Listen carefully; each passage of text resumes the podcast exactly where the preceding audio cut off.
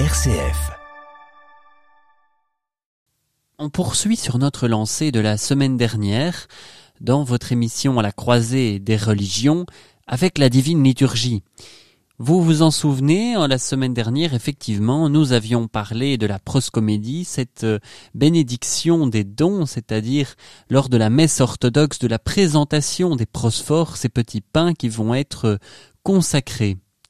C'est toujours en compagnie de notre fidèle euh, sous-diacre Jean Amblaine qui nous partage son émerveillement pour la divine liturgie. Cette fois-ci, nous parlons de la deuxième partie, la liturgie des catéchumènes. Les catéchumènes, ce sont les non baptisés. Hein. Au départ, euh, il y avait toute une longue préparation. Ça pouvait durer des années avant d'être admis comme fidèle. Hein. Alors les catéchumènes n'étaient pas admis à toute la liturgie. On, va le voir, je dirai tantôt l'endroit. Il y a un moment où on les renvoie. On dit plus de catéchumènes ici. Bon. C'est une manière de les faire en fait, de, leur faire désirer oui, la suite. Exactement. C'est pour dire, c'est pas évident de devenir chrétien, quoi. Hein. Bon, évidemment, maintenant, ça ne se fait plus comme ça et on ne mettra personne dehors, ça je le dis tout de suite, et on ne demandera pas un certificat de baptême aux gens qui entrent dans l'Église, mais enfin, le, le symbole reste, quoi. Hein. Alors, cette liturgie des catéchumènes commence encore une fois par un roi du ciel consolateur. La prière, le prêtre va encore une fois appeler l'Esprit Saint. Et puis, il dit d'une voix forte, Béni soit le règne du Père, du Fils et du Saint-Esprit, maintenant et toujours et dans les siècles des siècles. Et bien sûr, la chorale répond Amen. Ça, c'est le départ, c'est le signe que commence vraiment la liturgie des catéchumènes. Par où vont arriver euh, les prêtres et le, diacre euh, D'abord, est-ce qu'on peut célébrer avec plusieurs diacres, plusieurs prêtres? Oui, bien sûr, sans aucun problème. comment est-ce que vous allez entrer euh, par, par une procession? Vous, vous frappez à la porte de l'église ou bien vous êtes dans le fond à attendre que tout le monde soit bien installé? Comment ça se passe? Les gens arrivent un par un. parfois avec un peu de retard, mais enfin ça c'est une autre affaire. Et euh, tout simplement quoi. Mais l'entrée, la, véritable entrée, on va en parler, elle ne se passe pas maintenant. Ça c'est une petite chose bizarre euh, qui est historique. Ce qu'on appelle la petite entrée, à une certaine époque, était le début de la liturgie. Mais après, on a rajouté des tas de choses et, par exemple, la grande ecténie dont je vais parler tout de suite. Alors, c'est encore un mot difficile. On dit parfois aussi la grande litanie, une litanie ou ecténie. C'est une prière de demande. C'est une longue prière de demande. Le prêtre va citer des raisons de prier. On va commencer par Pour la paix qui vient d'en haut et le salut de nos âmes, prions le Seigneur. Et la chorale répond chaque fois Kyrie eleison, Gospodi pomilui, si c'est du grec, Doamne miluyeste, si c'est du roumain, c'est-à-dire toujours Seigneur, prends pitié de nous. C'est quelque chose qu'on entendra un très, nombreux, un très grand nombre de fois, hein, ça Kyrie eleison. Euh, ensuite, on prie pour la stabilité des saintes églises de Dieu, pour cette maison et pour tous ceux qui entrent avec foi, piété et crainte de Dieu. On va prier pour notre patriarche, on cite son nom, pour notre évêque, euh, pour les prêtres, le diaconat en Christ, pour tout le clergé, pour tout le peuple. On va prier pour notre nation et pour le roi. Hein, le, roi Philippe est cité euh, nommément pour cette ville et pour tous ceux qui y habitent, pour des saisons clémentes, l'abondance des fruits de la terre et des jours de paix, pour ceux qui sont en mer, les voyageurs, pour les prisonniers, pour être délivrés de toute affliction, péril et nécessité, et chaque fois Kyrie eleison. Et chaque fois, ce sont des prières très incarnées. Hein. On, sent que c'est que chacun s'y retrouve en fait. C'est chacun dans, dans le vécu de voilà, de, de, sa vie quotidienne. Oui, en oui, tout à fait. C'est toute notre vie qui passe euh, au, crible de la prière. Absolument. Euh, même notre jardin, hein, pour, pour, les saisons des clémentes et l'abondance des fruits de la terre. Voilà. Euh, ben, tout ça vient évidemment des, périodes très reculées où il y avait des famines. Donc, il était très important de prier pour avoir quelque chose à manger. Mais, mais, si on se place maintenant donc à peut-être à la place de l'auditeur qui, qui n'a peut-être encore jamais vu de, de photos ou n'est jamais entré dans une dans une église orthodoxe, le clergé au moment de cette litanie ou de cette ecténie dont vous venez de parler, il se trouve au, au, au Saint-Autel Oui, Où est-ce qu'il oui, est oui, il se trouve dans le sanctuaire au Saint-Autel, mais le- la porte est ouverte, bien sûr, on le voit. hein. Et alors, je l'ai dit la fois dernière, toujours tourné vers le Seigneur, c'est-à-dire dans le même sens que les fidèles. Et donc ça c'est très étonnant parce que si on fait un petit parallèle avec la liturgie qui existait auparavant, qui est encore pratiquée aujourd'hui dans l'Église catholique, ce qu'on appelle la, la liturgie en rite extraordinaire, c'est c'est c'est un petit peu la même inspiration, c'est-à-dire vouloir vraiment s'orienter vers Dieu. Tout à fait. Euh, tout le monde euh, marche vers le Seigneur. Le prêtre, ben, il est peut-être quelque pas avant, mais euh, il marche dans la même direction que nous. Quoi. On va pas adorer le prêtre, non, c'est c'est pas lui, c'est le Seigneur. Et alors, euh, vous savez que les églises, si elles sont bien construites et si, euh, euh, si ça, on le permet, sont toujours orientées. C'est-à-dire, le cœur est placé du côté de l'Orient, c'est-à-dire de l'Est. Et l'Est est le soleil levant et ça symbolise le Christ. Le soleil de justice. Le soleil de justice, comme on le dit dans certains tropères. Voilà, alors euh, cette ecténie a, a donc été euh, récitée. Et, et maintenant, frère Jean Alors maintenant, il va y avoir un certain nombre d'antiennes. Les antiennes, ce sont des chants qui séparent les différentes ecténies, les différentes prières de demande. Alors la première euh, dit ceci, c'est tiré d'un psaume, le psaume 102. Mon âme bénit le Seigneur, tu es béni Seigneur. Mon âme bénit le Seigneur et tout ce qui est en moi bénit ce son saint nom. Elle est parfois, euh, à certaines fêtes, remplacée par une antienne spéciale qui fait euh, plus particulièrement euh, allusion à la fête. Hein. Alors après ça, nous avons une petite ecténie. C'est encore une prière de demande, mais qui va très vite. Donc on ne reprend pas tout le, tout le schéma. Euh, on évoque la Vierge Marie et tous les saints. Encore une fois, Kyrie eleison. Et puis on commence la deuxième antienne. La deuxième antienne est également tirée d'un psaume, c'est le psaume 145. Mon âme exalte le Seigneur, je veux exalter le Seigneur toute ma vie, chanter mon Dieu tant que je serai. Ne mettez pas votre foi dans les princes, dans un fils d'homme impuissant à sauver. Son souffle s'en va, il retourne à sa glèbe. Ce jour-là périssent ses pensées. Heureux celui qui a pour aide le Dieu de Jacob et son espoir dans le Seigneur son Dieu. C'est la deuxième euh, antienne. Alors, petite ecténie encore une fois. Et la troisième antienne, euh, c'est euh, le grand discours de Jésus sur la montagne, ce qu'on appelle les béatitudes. Et donc, si, si on reprend euh, euh, vos propos, ça veut dire que tous les dimanches, en fait, c'est le même schéma qui se répète? Oui, c'est le même schéma qui se répète, avec parfois des antiennes différentes si c'est une grande fête. Mais là, les livres le, le prévoient et on nous dit chaque fois ce qu'il faut faire. Quoi. Alors, est-ce qu'il est d'usage d'avoir des instruments de musique avec, euh, avec le chœur? Non, il n'y a pas d'instrument de musique hein, chez les orthodoxes byzantins. On trouvera des, des instruments de musique dans l'église arménienne, en, fait chez les orthodoxes orientaux, hein, ceux qui ne sont d'ailleurs malheureusement pas tout à fait en communion avec les orthodoxes byzantins. Donc on trouvera des, de l'orgue chez les arméniens et euh, assez curieusement le tambour dans l'église euh, éthiopienne. Ah oui, là, là euh, ça commence par un bon gros roulement de tambour. Il n'y a pas moyen de ne pas savoir que ça commence. Quoi. Eh bien, on va justement marquer une, une pause musicale ici euh, dans, euh, dans ce déroulement de euh, la liturgie euh, eh bien, des euh, catéchumènes. À tout de suite, frère Jean.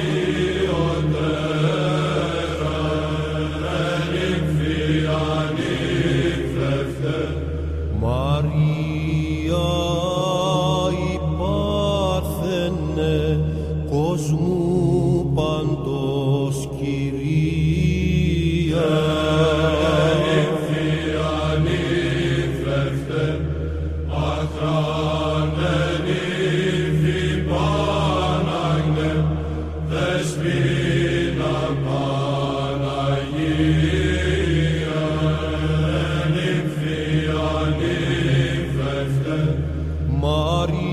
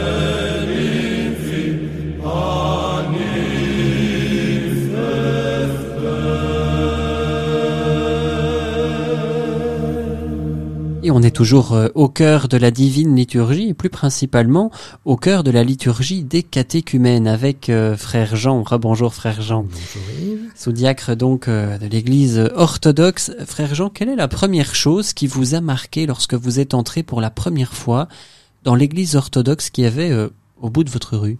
Mais la beauté, la beauté des icônes, la beauté des vêtements liturgiques, euh, la beauté des chants aussi, parce qu'il faut le dire, euh, c'était très joli. Et euh, ça n'a pas été trop difficile pour vous de vous mettre au slavon alors? Peut-être que c'était une langue tout à fait nouvelle. Oui, c'est une langue tout à fait nouvelle que je ne connaissais absolument pas, mais enfin on s'y met vite, quoi. On se plonge. On va pas faire des études, non, on plonge les gens directement dans le bain. Alors la liturgie des catéchumènes, euh, vous l'aviez expliqué tout à l'heure, frère Jean, c'est une liturgie accessible à tous. C'est euh, ce moment de, l'office où euh, eh bien tout un chacun peut assister très librement à, cette donc à l'office.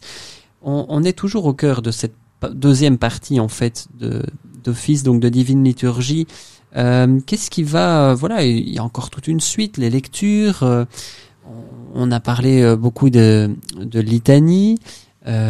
Où est- où est-ce qu'on en est maintenant, frère Jean? Alors, on vient de terminer les, les, antiennes, la troisième antienne, qui était donc les béatitudes, et maintenant nous allons euh, chanter les tropères et les kondakias. Encore deux mots difficiles. Qu'est-ce que c'est? Eh bien, ce sont des petits, des petits chants, des petits versets qui vont euh, être euh, en rapport avec la fête, avec le jour que l'on célèbre. Donc, si c'est une grande fête, bon, par exemple, si c'est la transfiguration, tu t'es transfiguré sur la montagne au Christ notre Dieu, comblant tes disciples de joie par la promesse de la résurrection, etc., etc. Si c'est Pâques, bah, Christ est ressuscité des morts par sa mort, il a vaincu la mort. Sinon, bah, c'est l'évocation du saint ou de la sainte ou du groupe de saints du jour. Euh, Cette repère, hein, vous venez de l'expliquer. En fait, il n'y a pas de pause réellement dans, dans la divine liturgie. Tout, tout s'enchaîne, tout se suit. euh, Oui. On a l'habitude. Est-ce que les, les fidèles y suivent avec un missel, un livre euh Euh, il y en a qui aiment avoir leur missel, avoir regarder, ou sinon on écoute quoi. Mais vous avez tout à fait raison de dire qu'il n'y a pas de pause, parce que mystiquement aussi, ça euh, symbolise le, la louange des saints anges. Et la louange des saints anges ne s'arrête jamais. Ils louent le, ils louent l'éternel à, à tout moment, quoi. Donc c'est vrai qu'on va faire en sorte qu'il n'y ait pas de, de blanc. hein. Ce n'est pas le moment de la prière intérieure euh, silencieuse. Ça, ça se fera euh, chez soi ou à l'église à un autre moment, quoi. Mais pas pendant la liturgie. quoi. En fait, euh, tout au long de l'histoire, la divine liturgie, vous l'aviez dit, elle s'imprègne vraiment de la tradition, de la tradition des pères. Euh, en, en fait, c'est une recherche permanente de, de- aussi de symbolique avec les écritures. Oui, oui, tout à fait. On est tout le temps euh, dans les dans les textes bibliques. Et par exemple, avec ces tropères, vous parliez de, de louanges des saints anges, etc. Ce sont des, vraiment des, allez, des références aux écritures. Absolument, absolument. Euh, donc on a toujours, si c'est le dimanche, il y a toujours le tropère de la résurrection. Il y en a plusieurs, il y en a huit selon le ton. euh, on les prend les uns après les autres. Hein, par exemple, je vais vous en citer un. Devant, son, devant ton sépulcre, les puissances des cieux, autant que les soldats euh, étaient, tremblaient d'effroi. Et Marie-Madeleine euh, se tenait près du tombeau, cherchant ton corps immaculé. Donc ça évoque la résurrection parce qu'on est le dimanche.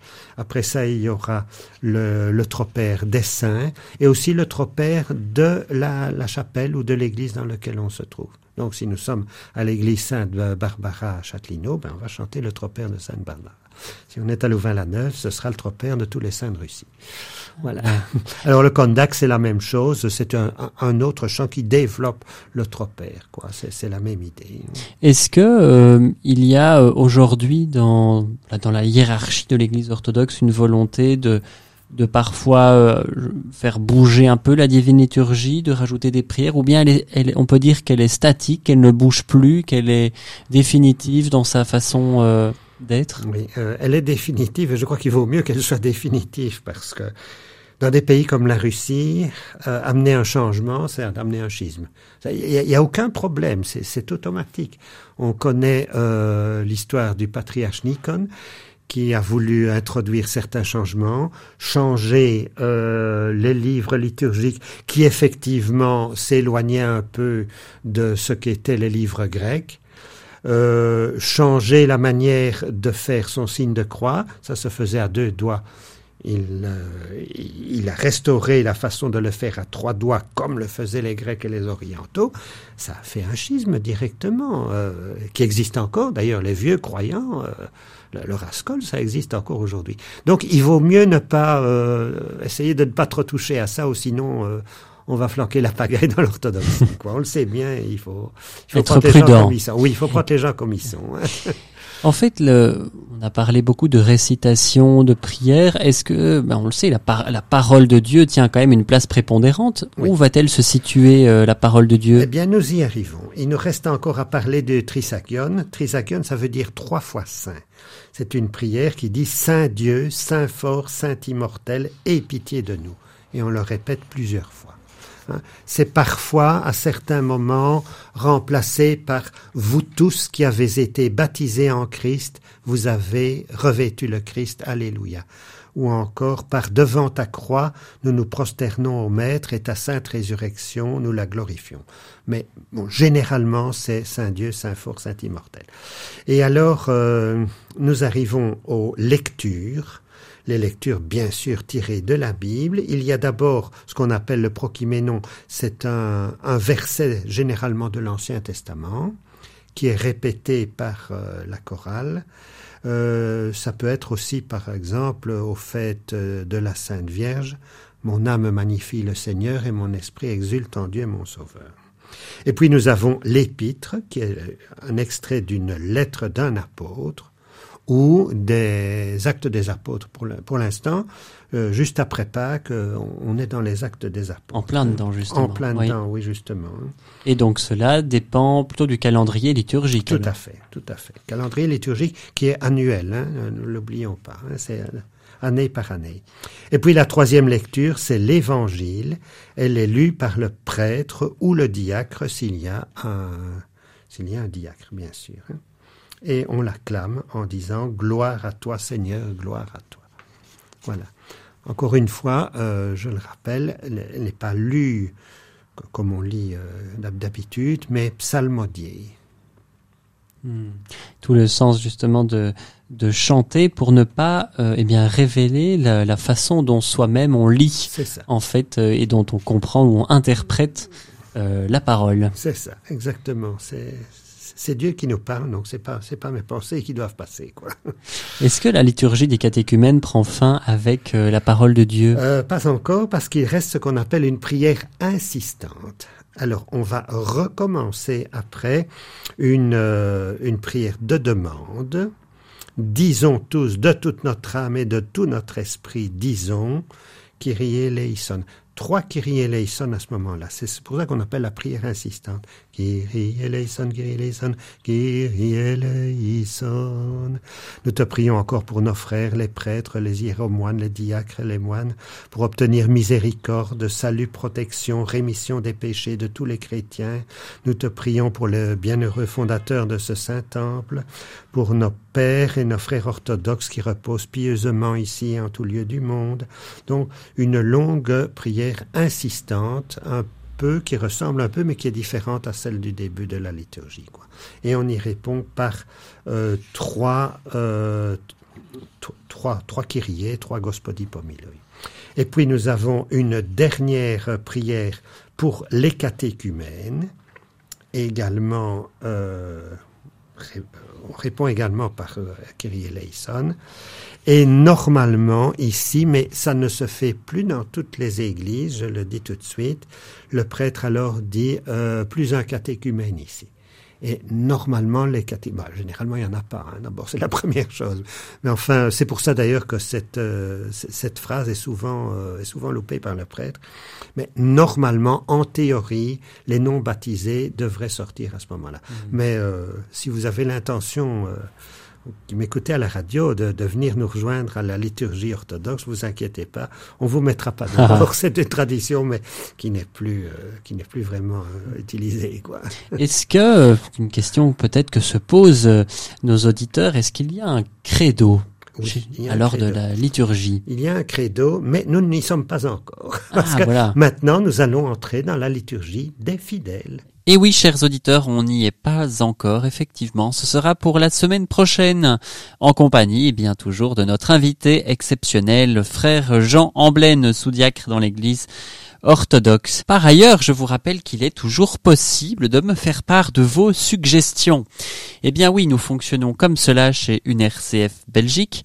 Alors vous pouvez me contacter sur l'adresse euh, suivante yves.thibault T-H-I-B-A-U-T, rcf.be.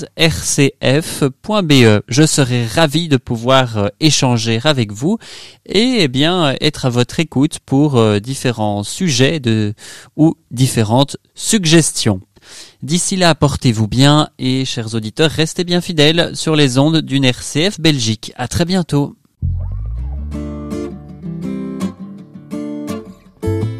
À la croisée des religions sur une RCF Belgique. L'émission qui fait dialoguer les religions.